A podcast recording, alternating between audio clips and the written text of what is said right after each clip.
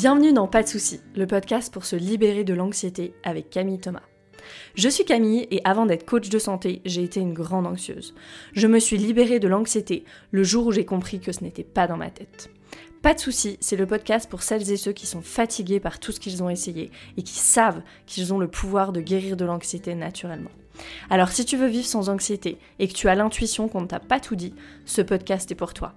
Je te retrouve tous les lundis pour explorer les pistes qui te permettront d'accéder au calme à l'intérieur de toi. Bienvenue dans cet épisode, dans l'épisode 40 de Pas de soucis. Je suis absolument ravie de te retrouver. Je pense qu'il faudra qu'on se trouve quelque chose pour célébrer l'épisode 52. 52, ça doit être un an, hein, c'est ça? Je crois qu'il y a 52 semaines dans un an. Donc il faudra euh, souffler les bougies de Pas de soucis. Alors, cet épisode, ça va être comme un mini coaching pour préparer la période des fêtes de fin d'année. Ça va être un épisode un petit peu plus spontané aussi que d'habitude parce que Lucille, qui me montre le podcast normalement, qui est une super bonne amie, est en Inde en train de faire du yoga. Elle a trop de chance. Euh, donc voilà, il y aura peut-être des petits loupés et cette fois-ci ils seront pas coupés. Donc ça va être hyper spontané cet épisode. Euh, cet épisode, je le publie maintenant parce que c'est certainement maintenant que tu t'organises avec ta famille pour les fêtes de fin d'année. En tout cas, moi, c'est mon cas. Donc, c'est pour ça que j'ai pris un petit peu d'avance pour que cet épisode puisse sortir à temps avant que voilà, t'aies fait toute l'organisation et tu ne puisses plus poser tes limites parce qu'on va parler euh, des limites dans cet épisode. Voilà, donc si tu t'organises avec ta famille et que tu veux que les choses soient plus faciles, il faut que tu aies un plan et cet épisode est là pour t'aider. Les fêtes de fin d'année, ça peut être une période euh, assez difficile pour beaucoup d'entre nous. Ça l'a été pendant longtemps pour moi, et même bien avant euh, le divorce de mes parents, il y a dix ans hein, même, à cause de, conflits familiaux qui étaient euh, dans la famille depuis, depuis longtemps. Donc les fêtes de Noël n'étaient pas aussi détendues qu'elles auraient pu l'être, on va le dire comme ça. Et puis il y a aussi ce phénomène des médias ce message qui est passé et qui est renforcé par les médias et les films de Noël, ce message que tout le monde passe un merveilleux moment, que tous les systèmes familiaux sont absolument fonctionnels, que tout le monde est connecté, que tout le monde s'aime. Il y a ce message-là aussi qui est passé et qu'on voit, qu'on entend pendant tout le mois de décembre. Et peut-être que ça nous rappelle que nous, on n'a pas eu ça. Ici, je veux aussi que tu te rappelles que tout ça, c'est du marketing. ok, ça ne, reflète pas du tout la réalité, c'est du marketing et tu n'es pas seul. Vraiment, tu n'es pas seul. Euh, Noël, les fêtes de fin d'année, ça peut être une période très challengeante et c'est une période très challengeante pour beaucoup d'entre nous. Je pense à toi, vraiment, en cette saison. Et j'espère que cet épisode de podcast, il pourra faciliter les choses pour toi dans cette saison de Noël. Sache aussi que vraiment, cette communauté, juste ma page Instagram en fait, elle est, euh, elle est là pour toi tout le temps, mais en particulier pendant cette saison de la fin d'année. Donc on peut avoir l'expérience des films de Noël et des médias, comme je viens de l'évoquer, qui au lieu de nous détendre, en fait, font peut-être émerger de la tristesse. Et puis une autre expérience qu'on peut avoir aussi, et surtout quand on est sur un chemin de guérison, c'est qu'on commence à voir des choses, à voir ce qui marche pas euh, dans la famille, et on voit aussi ce que les autres ne voient pas, souvent. Et puis on commence à se dire, mais comment c'est possible qu'ils ne voient pas ça? Comment c'est possible qu'ils laissent passer ça? Comment c'est possible qu'ils agissent comme ci ou comme ça? Ils voient pas que ça c'est grave en fait, ils voient pas que ça c'est pas ok, que ça c'est pas acceptable, que ça c'est pas x, y, z, fill in the blank, mettez ce que vous voulez là à cet endroit-là. Pourquoi tout le monde agit comme si de rien n'était? Pourquoi personne ne parle de X ou Y alors que ça se voit comme le nez au milieu de la figure. Et quand on est seul, on peut sentir assez euh, dans une grande solitude hein, quand on est dans cette situation-là, quand on fait cette expérience, et quand on est seul à voir tout ça, ça peut vraiment aussi nous faire euh, questionner notre vérité en fait, et, nous faire dire euh, What's wrong with me? quoi. Qu'est-ce qui va pas chez moi en fait? Alors, parlons de, pourquoi ça, ça se produit. Pourquoi est-ce qu'on a cette expérience? Pourquoi est-ce que je suis peut-être la seule, le seul à voir les choses comme elles sont, en, tout cas à voir les dysfonctions? Pour ça, il faut qu'on parle des, systèmes familiaux. Noël, la plupart du temps, les fêtes de fin d'année, Noël tout particulièrement, ça veut dire qu'on est en famille, ou, en tout cas qu'on retourne avec peut-être les personnes qui nous ont euh, élevés, avec les personnes avec qui on a grandi. Quand on parle de système familial, donc quand on parle de famille, on parle de système familial, on pourrait parler d'une pièce de théâtre. J'avais déjà euh, utilisé cette analogie dans un autre épisode de podcast, et c'est une métaphore que j'aime bien parce que je la trouve très parlante. On a tous et toutes un rôle dans notre famille, comme dans une pièce de théâtre. Le rôle, souvent, il nous est assigné par nos parents, et souvent aussi, on n'a pas beaucoup de choix. Peut-être que euh, je suis la personne qui est responsable de mes frères et sœurs. Peut-être que j'ai été parentifiée et je dois prendre soin de mes parents et soin des émotions de mes parents. Peut-être que je suis le bouc émissaire et tout le monde projette ses traumas sur moi. Peut-être que je suis la personne qui répare et qui doit sauver tout le monde, qui doit sauver tout le monde émotionnellement aussi. Euh, peut-être que je suis la personne qui se sent impuissante, parce que c'est comme ça que je reçois de l'amour, etc., etc.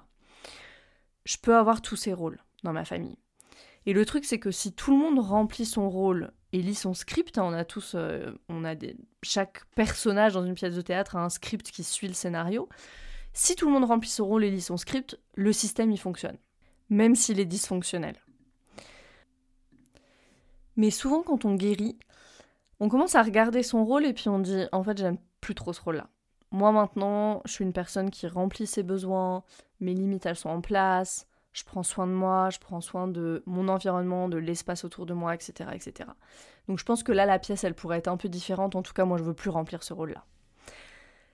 Mais le truc, c'est que quand tu fais ça, tu menaces le bon déroulé de la pièce. Les autres membres de la famille, ils, savent plus quoi dire si toi, tu ne lis plus ton script. c'est logique, ça devient de l'improvisation, en fait. Et ça, ça menace leur sécurité à eux. Et donc, c'est là où ils peuvent se mettre sur la défensive essayer de te faire rentrer dans ton ancien rôle aussi en te faisant culpabiliser, euh, en t'humiliant, enfin en utilisant la honte même. Euh, parce que ça implique quoi? Ça implique que eux commencent à faire le travail sur eux. Et c'est pourquoi ils vont sûrement résister tellement. Voilà pourquoi quand il y a quelque chose dont personne ne parle, par exemple, je le disais tout à l'heure, mais pourquoi est-ce qu'on parle pas de X ou Y alors que c'est évident? Quand il y a cet éléphant dans la pièce là que tout le monde ignore c'est parce qu'il n'y a pas assez de sécurité dans leur système nerveux à eux, des membres de notre famille, pour qu'ils puissent changer le cours de la pièce. C'est trop effrayant, en fait, ils seraient complètement submergés. Et en comprenant ça, en comprenant que ça dépasse la capacité de leur système nerveux, en fait, et c'est ok, en comprenant ça, en comprenant qu'ils n'en sont pas au même stade que toi, peut-être, sûrement, si c'est disponible pour toi, tu peux avoir de la compassion à ce moment-là pour les membres de la famille, peut-être que c'est pas des membres de la famille, mais pour les personnes qui sont autour de toi pendant les fêtes. Eux aussi, ils ont leur système nerveux avec sa capacité au jour d'aujourd'hui. Eux aussi, ils ont les parties plus jeunes euh, d'eux à l'intérieur. Ils ont leur partie protectrice. Ils ont tout ça aussi, comme toi. Et justement, parlons des parties de nous. Si euh, t'es pas familière avec la grille de lecture des parties de soi, les parties plus jeunes qui sont qui sont, qui ont été exilés, les, parties protectrices, etc., je te renvoie à l'épisode 26 euh, du podcast. Donc quand on est avec les membres de notre famille, souvent les parties plus jeunes de nous refont surface. Pourquoi? Tout simplement parce qu'elles sont dans un environnement qui est familier.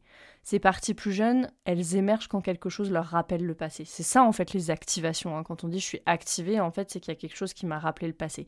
C'est la fameuse mémoire implicite je te renvoie à l'épisode 31 sur le sujet de la mémoire implicite. Il suffit en fait que l'environnement soit assez similaire pour que ces parties plus jeunes de nous, elles commencent à émerger. Assez similaire à notre passé, j'entends. Et qu'est-ce qui est plus familier que la famille? Et que peut-être la maison dans laquelle tu as grandi si tu y retournes pour Noël ou même la maison de tes grands-parents? Qu'est-ce qui est plus familier que ça? Pas grand-chose. Donc c'est pas étonnant que ces parties plus jeunes de nous, elles émergent et elles refassent surface et même elles prennent le volant dans ces moments-là. Est-ce que ça t'arrive d'avoir l'impression d'être une autre personne quand tu vas dans ta famille? Moi, ça m'arrive souvent ça. Quand t'es avec des amis, par exemple, t'as confiance en toi, t'es à l'aise, tu te sens capable, euh, ancré dans ton toi adulte, détendu. Et quand t'es en famille, tu te rapetissis, peut-être que tu as peur, tu te sens impuissante, tu marches sur des œufs, tu te fais petite, tu deviens agressif peut-être, ça c'était moi, et presque tu, tu te reconnais plus en fait. Ça c'est le signe que des parties plus jeunes de toi sont aux commandes. C'est comme si on retombait dans notre ancien rôle à ce moment-là, pour reprendre l'analogie de la pièce de théâtre. Et ça peut être hyper agaçant. hyper, hyper agaçant de se dire mais c'est pas possible, j'ai fait tout ce travail sur moi-même et il suffit que je revienne ici pour que ce soit balayé d'un coup de balai quoi. C'est vraiment comme cette force irrésistible qui nous tire vers le bas. Tout est normal. Et je veux que tu saches, un, que c'est normal, et deux, que tu peux revenir dans le nouveau rôle que tu as créé pour toi-même petit à petit, et on va voir comment. On va parler de ces parties jeunes de toi et comment poser des limites, parce que c'est vraiment intimement lié. Ça, je vais te donner des éléments pour que tu puisses arriver aux fêtes de fin d'année, arriver à Noël cette année avec un plan. Je t'invite vraiment à ça, à avoir un plan, vraiment venir préparer pour les fêtes, parce que juste ça change tout. En fait, ça change tout, parce que tu peux arriver ancré en ventral avant d'aller dans ces états de survie, ou dans ces états de survie, ça y est, tu pars dans euh, l'autoprotection, l'agressivité, etc. Des endroits où t'as pas envie d'être, où t'as pas envie de passer les fêtes de Noël, tu peux vraiment arriver ancré en ventral et maintenir ça euh, pendant les, je sais pas, 48 heures, 72 heures, je, ne sais pas euh, quelle est la longueur des fêtes chez toi. La première étape, c'est de ressentir quand ces parties plus jeunes, elles sont, elles sont activées. Donc, ressens vraiment ce que ça fait d'être dans le toi adulte et d'être dans le toi plus jeune. Quand tu es ancré dans ton toi adulte, on pourrait dire que tu es ancré dans le self. Aussi, je, renvoie à l'épisode sur les parties de toi hein, là-dessus. Sur le self, ce réservoir de confiance, de clarté, de calme qu'on a, qu'on a toutes et tous à l'intérieur de nous. Quand tu es ancré là-dedans, qu'est-ce que tu ressens? Et ici, vraiment passe par le corps. Qu'est-ce qu'il y a dans les sensations? Est-ce que je ressens de la solidité, de la détente, de l'ouverture Comment tu te sens dans le corps? Et puis après, on va shifter. Souviens-toi d'un moment où tu étais dans ta famille. Comment tu te sens maintenant? Et observe le changement dans les sensations. Ici, connecte et, incarne ce qui est OK de ressentir. On ne veut pas euh, dépasser la capacité de notre système nerveux, jamais. Voilà, comment je me sens? Je me sens peut-être effrayée, fragile, silencieuse. Ok, parfait. Parfait. Il faut que tu puisses savoir si tu es dans le self, si tu es dans ton toi adulte de maintenant, ou si des parties plus jeunes prennent toute la place à l'intérieur de toi. Pour que quand tu seras en famille, tu puisses capter tout de suite quand ces parties plus jeunes sont là. Et à ce moment-là, quand elles sont là, ce que tu veux faire, c'est vraiment appuyer sur le bouton pause là appuyer sur le bouton pause. Si appuyer sur le bouton pause, ça veut dire s'isoler, tu t'isoles. on va en parler quand on, va parler de poser ses limites, c'est ok de faire ça. Mais à ce moment-là, on, on press pause, vraiment. Et là, l'idée, c'est de permettre à des parties plus adultes de toi, à l'adulte compétent en toi, de prendre soin de ces parties plus jeunes. Pour faire ça, on va repasser par le corps. Tu vas penser à un moment où tu as été cette personne pour quelqu'un, ce protecteur compétent pour quelqu'un. Ça peut être un enfant, euh, ça peut être un animal de compagnie même, ça peut être euh, quelqu'un qui avait peur, que tu as rassuré, ça peut être euh, un voisin qui avait besoin d'aide, et toi tu étais là, tu as pu rendre service à cette personne par exemple, ou en tout cas l'aider, et être là pour elle. Et vois si tu peux amener cette partie-là, vraiment ressentir cette partie de toi qui gère en fait, hein, incarner cette partie de toi pour s'occuper de tes parties plus jeunes. Et une fois que tu es ancré là-dedans, dans cette partie de toi adulte qui gère, vois comment tu peux aider cette partie plus jeune de toi, ou ces parties plus jeunes de toi. Qu'est-ce que tu leur dirais? Allons marcher un peu, on va se faire une balade, viens, on va se faire quelque chose de chaud, viens, on prend un moment à deux, on va s'isoler, viens, je vais te prendre dans mes bras. Qu'est-ce que tu ferais? De quoi est-ce qu'elles ont besoin là maintenant, ces parties plus jeunes de toi? En faisant ça et vraiment en ressentant cette différence entre des parties plus adultes et des parties plus jeunes, tu peux commencer à être ton propre tout soutien. Tu peux aussi aller chercher d'autres soutiens qui sont pas nécessairement à l'intérieur de toi ni avec toi physiquement, ça peut être par exemple euh, créer ton cercle de safe people à l'avance, par exemple des amis à qui tu vas dire voilà, là ça va être challengeant pour moi et toute cette période, et tu leur demandes si vous pouvez vous appeler par exemple pendant les fêtes. Hum, tu peux prévoir de voir des amis aussi en physique pendant la période de Noël. Moi, je fais ça. Moi, je fais ça. Souvent, je rentre à Reims, euh, là où j'ai grandi à Noël, et hum, on rentre un peu tous en même temps avec mes amis du lycée, qui, avec ceux en tout cas qui ont encore leurs parents à Reims. Donc je m'arrange toujours pour que le 24, dans la journée, on se balade sur le marché de Noël, aller boire un café avec d'autres le 26. Voilà, vraiment, j'encadre comme ça le, moment familial avec des moments amicaux où je sais que je suis très ancrée dans mon moi adulte. Et ça, ça me donne énormément, énormément de, de sécurité d'avoir ces rendez-vous et ces personnes safe autour de moi. Ça peut être aussi, si c'est pas des personnes en physique, regarder des vidéos ou écouter des personnes qui t'apportent de la sécurité pendant ces moments-là. Alors peut-être pas euh, voilà à table. en dehors, tu peux te faire une playlist par exemple sur YouTube de vidéos comme ça qui t'aident. Si ce podcast par exemple t'aide, si le podcast pas de souci t'aide, écoute un épisode, regarde mes lives sur Instagram. Tu as mon autorisation pleine et entière et mes encouragements même de m'utiliser pour m'utiliser pendant la période des fêtes. Hmm. Parlons des limites maintenant. On a parlé de nos parties plus jeunes, parlons des limites. Si tu sais que tu veux changer ton script dans la pièce de théâtre, mais que les autres ne voudront pas forcément, ou qu'en tout cas tu vas rencontrer de la résistance, et attends-toi à ça, c'est le moment de poser tes limites. Et ça, c'est pas facile. C'est pas facile, surtout si tes limites, elles n'ont pas été respectées quand tu étais enfant, par exemple. Euh, des personnes qui ont eu des parents qui entraient dans la chambre sans permission, des parents qui euh, lisaient ton journal, des parents qui respectaient juste pas les moments où tu avais besoin d'être seul en fait. Euh, si tu as grandi dans une famille où il n'y a pas la place pour les limites, on appelle ça l'enmeshment, où tout est mélangé en fait, où tout le monde sait tout sur tout le monde, où tout le monde se mêle de tout, il y a des familles hein, qui sont comme ça. Quand on vient d'environnement et de relations comme ça, l'enfant, et maintenant l'adulte que nous sommes, développe une de ces deux stratégies. La première stratégie, c'est de dire systématiquement non et d'être dans une autoprotection très rigide en permanence. Moi, je les appelle euh, les limites faire barbelé. Personne ne peut approcher. Et où la deuxième stratégie, c'est laisser faire. Laisser faire, tout est ok, je m'adapte à tout, ça te va, oui, ça me va, et là, il n'y a pas de limite, en fait.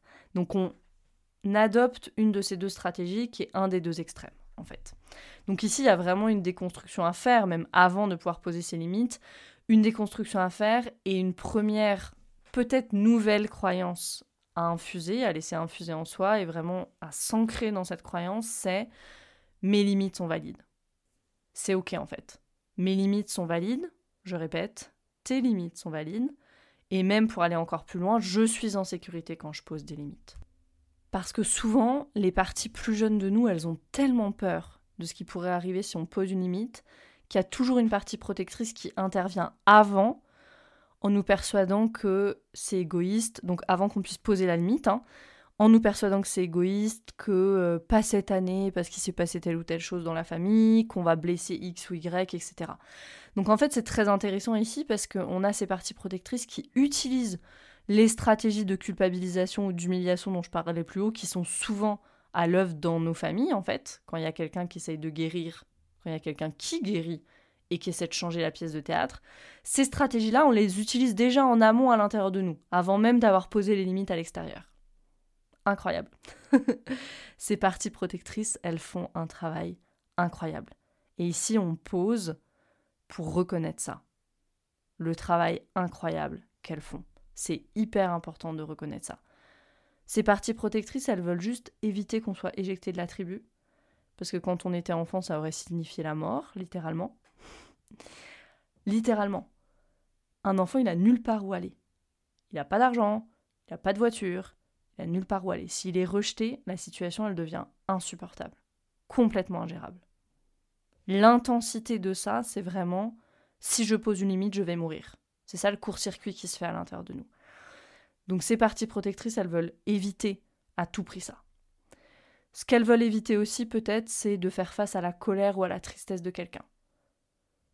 À nouveau, peut-être parce que c'est quelque chose auquel on a fait face quand on était jeune et on a été complètement submergé par ça en fait. On n'arrivait pas à gérer, peut-être qu'il y avait beaucoup d'émotions chez les adultes autour de nous par exemple et c'était juste pas gérable.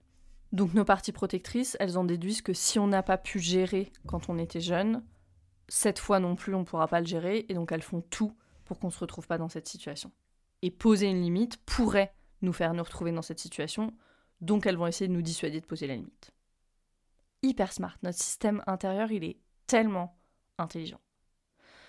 Donc quand tu vas essayer de poser ces limites, il faut que tu saches que tu vas être confronté à la résistance de ta famille interne, des parties de toi, avant même de faire face à la résistance de ta vraie famille. J'entends à la résistance de ta famille à l'extérieur de toi. Donc le processus de poser ces limites qu'on veut euh, douces et fermes, quand on ne l'a jamais fait, c'est inconfortable. Ça peut être hyper inconfortable même. Moi j'ai mis des années avant d'arriver à cette année où j'ai dit que je resterais à un seul endroit pour Noël. Parce que ça fait dix ans depuis que mes parents sont divorcés que tous les 25 décembre au matin, je prenais la voiture pour passer d'une famille à l'autre.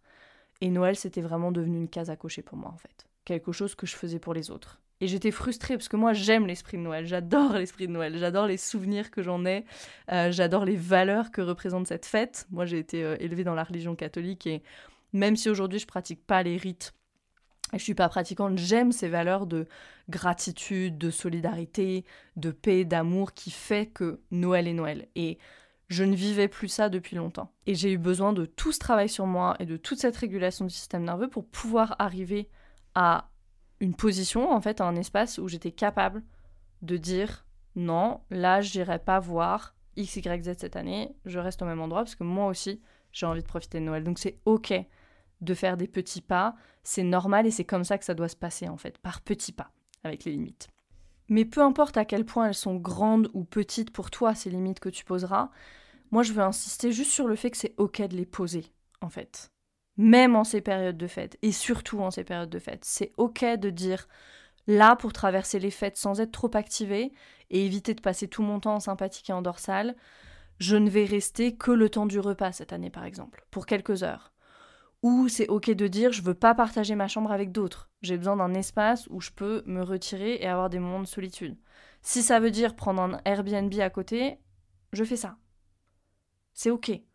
C'est ok de pas vouloir parler de certains épisodes du passé, qui à chaque fois sont remués euh, quand, on, quand on vient en famille et qu'on se rassemble. Et c'est vraiment ok de dire, là j'ai pas l'espace pour parler de ça, si tu veux absolument parler de ça, je m'en vais. On peut dire ces choses gentiment et fermement en fait. Sur les sujets de conversation, j'aime bien euh, la règle des 3 P de Mel Robbins. Alors ça n'a pas grand-chose à voir avec le système nerveux, mais je trouve que c'est un bon conseil et c'est facile à retenir les 3 P. Donc je vous le, je vous le transmets ici. La règle des 3 P de Mel Robbins, c'est ne pas parler du passé, ça c'est le premier P.